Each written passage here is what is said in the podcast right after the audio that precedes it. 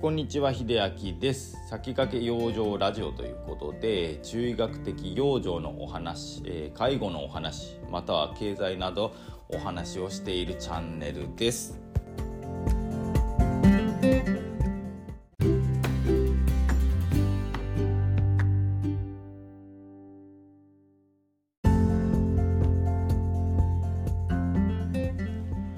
ということで今日の本題なんですけれどもあの今日も介護の話とは別の話なんですが、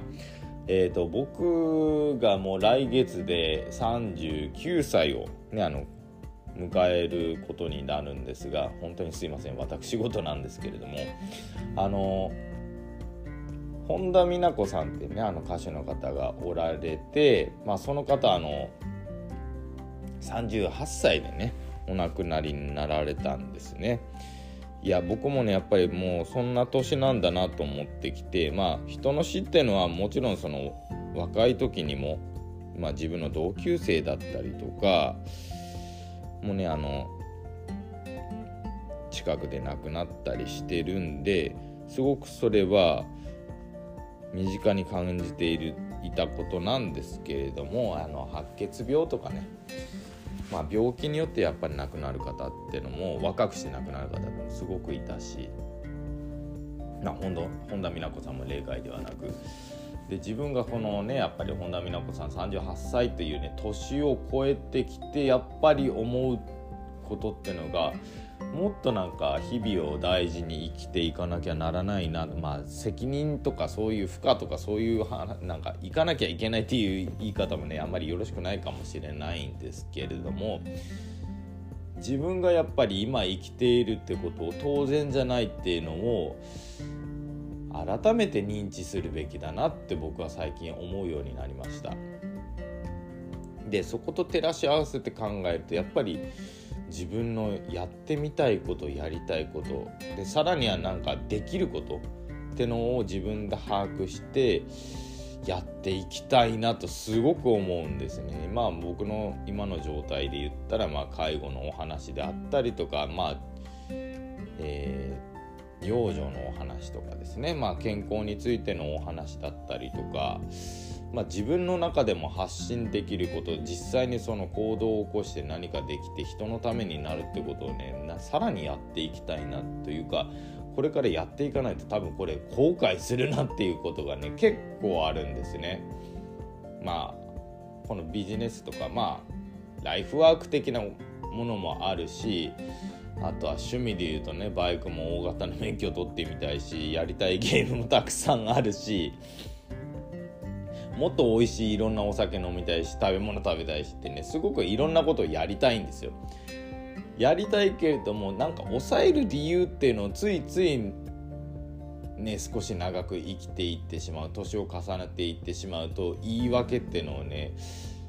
してしまうまあ言い訳が増えがちになってくるんですよね。いくらでもしようと思えば言い訳ってできると思うんですよ。時間がないとか気力がないとか体力がないとか。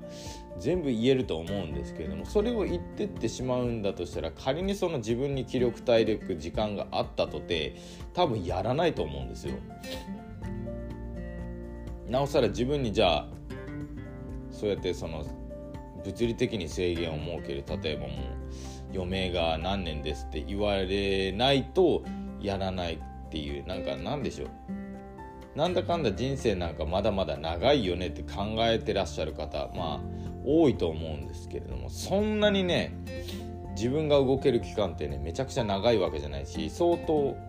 まあそれ相応の努力まあ、体を維持するなり心の健康を維持するなりでもそうなんですけれどもそれ相当努力していかないと結構難しいんですよね。あたの働いていく中でとか、まあ、日常生活にやっぱりお忙しいという方が非常に多いと思うんですよね、まあ、あの仕事に関してもそうだし子育てに関してもそうだし。だけれどもなんか自分のやりたいことを抑えていくっていうのはまあ間違いなくあの自分が死期を迎えた時に後悔するってことは間違いなく言えることですし、まあ、こうやってねあの先にあの天国に旅立たれた方の方たちの年を越そうとしている時にやっぱり自分の命とかこれからについても振り返るとこんなことやってる場合じゃないなっていうのがね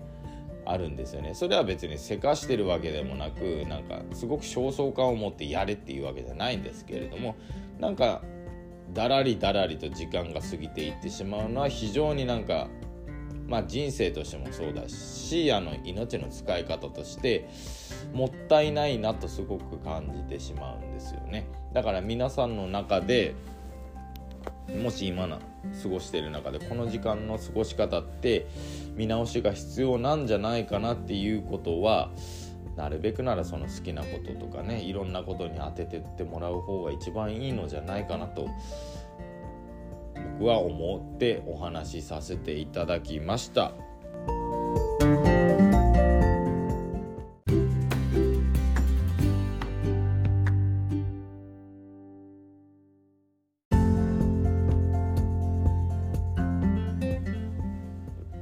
ことで今日はですねまあ本田美奈子さん2005年の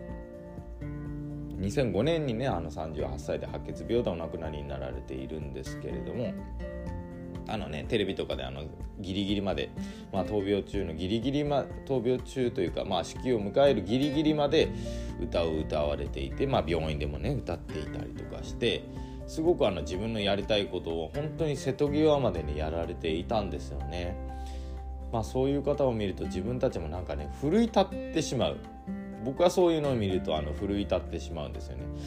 ただそこで力を入れすぎず、まあ、自分のやりたいことをぼちぼちとねあの後悔なくできればやっていければなと思っております。まあ、すごく真面目なお話にはなってしまったんですけれどもなんかね自分の人生の、まあ、扱い方というか歩き方っていうのをね少しこういう年になって考えたというお話でした。最後まで聞いていただいてありがとうございました。それではまた。